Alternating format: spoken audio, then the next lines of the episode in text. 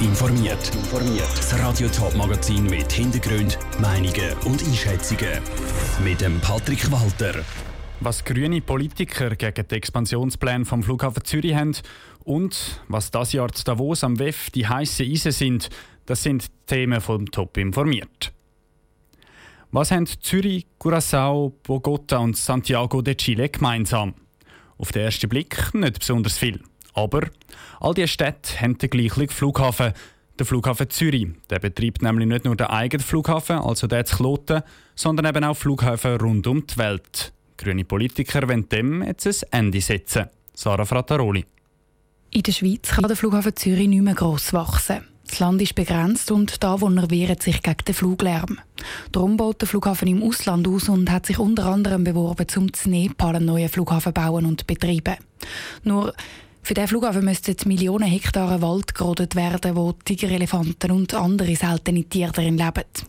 Und genau darum fordert der grüne Zürcher Kantonsrat Urs Dietsch in einer neuen Anfrage, dass der Flughafen Zürich bei seinen Auslandinvestitionen auf die Bremse steht wenn dann auf einmal so ein bisschen Sünden an den Tag kommen, dann einfach ganze Gebiete umgewälzt werden, um einen Flugplatz zu bauen, wo es aber der Regierung egal sind, dann kann das sicher zum Problem werden. vor allem, wenn dann noch mehr Geld verbraten wird. Bis jetzt hat man es ja immer mit Gewinn noch ein bisschen kaschieren aber wenn dann das noch mehr passiert, denke ich schon, dass man den Namen so kaputt macht. Risiken für Natur und Mensch, Risiken für den Namen vom Flughafen Zürich und Risiken für den Steuerzahler also.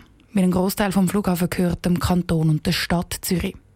Trotz dieser Risiken hält der FDP-Kantonsrat Christian Schukan nichts von neuen Regeln für den Flughafen Zürich und seine Auslandinvestitionen. Auslandengagements sind immer mit Risiken verbunden und das ist eine Sache von der Führung, dort die Risiken abzuwägen und logischerweise sinnvolle Engagements einzugehen und die anderen zu unterlassen. Es braucht dort die nötige Sorgfalt in der Vorgehensweise. Also es ist nicht per se eine Frage, ob man ein Engagement macht oder nicht, sondern eine Frage, wie man es macht.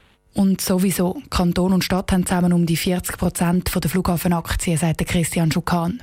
Ein grosser Teil also, aber keine Mehrheit. In Eigenregie können sie darum nicht entscheiden, wo und wie der Flughafen im Ausland investieren soll.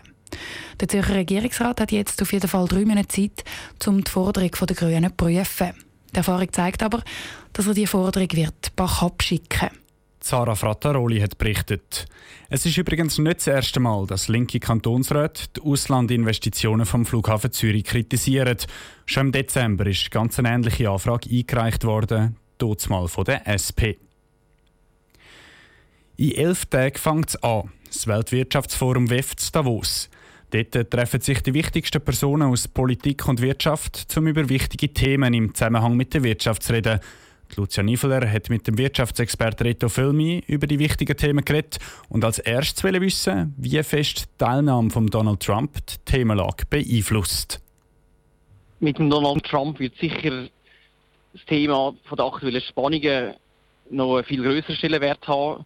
Also ich denke an Iran-USA-Konflikt.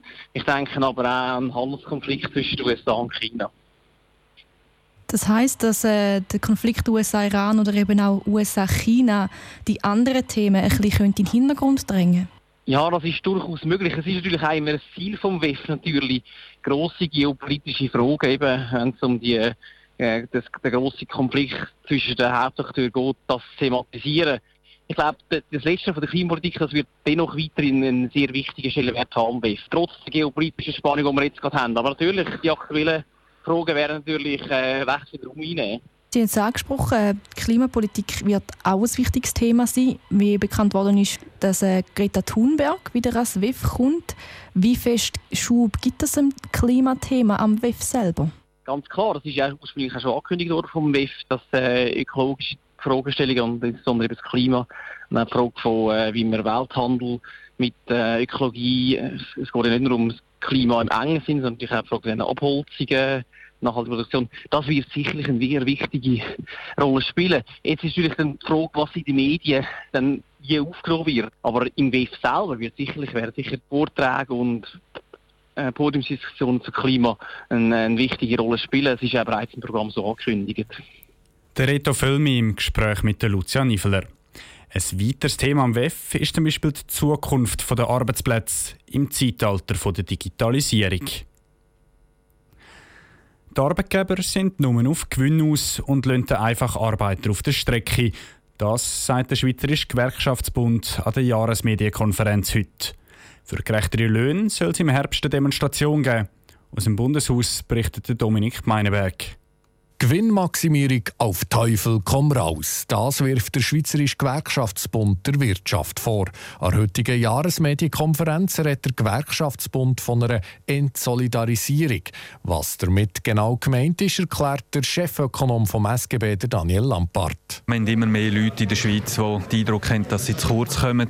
Ein Beispiel ist, dass ein Hauswart vor 30 Jahren noch bei einer Bank angestellt war, wenn er bei einer Bank geschafft hat. Heute, wer putzt oder andere Sachen macht, der schafft für eine andere Firma, viel weniger Lohn, auch nicht mehr dabei beim Weihnachtsessen. Es fehle also vor allem an Wertschätzung für einen kleinen Mitarbeiter, der nicht in der Geschäftsleitung hockt. Seit Jahren gibt es Mitarbeitende, die vergeblich auf eine Lohnerhöhung warten.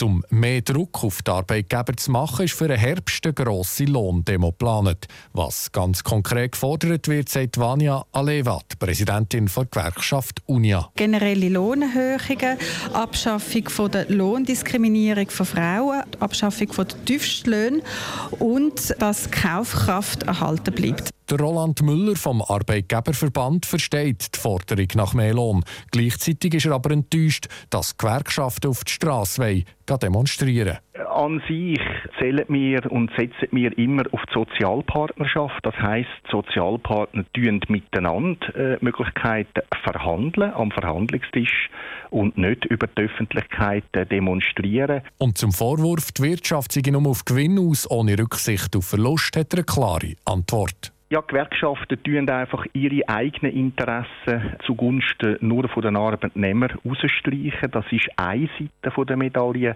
Wir haben aber auf der anderen Seite auch die andere Seite der Medaille. Das heißt, ein Unternehmen muss nachhaltig auch finanziert sein und können das Geld, das es verdient, auch wieder einsetzen für Investitionen. Dass die Demonstration im September noch abgesagt wird, ist aber unwahrscheinlich. Ob die Gewerkschaften so den Druck am Verhandlungstisch aber tatsächlich erhöhen können, wird sich zeigen. Top informiert, auch als Podcast. Mehr Informationen gibt es auf toponline.ch.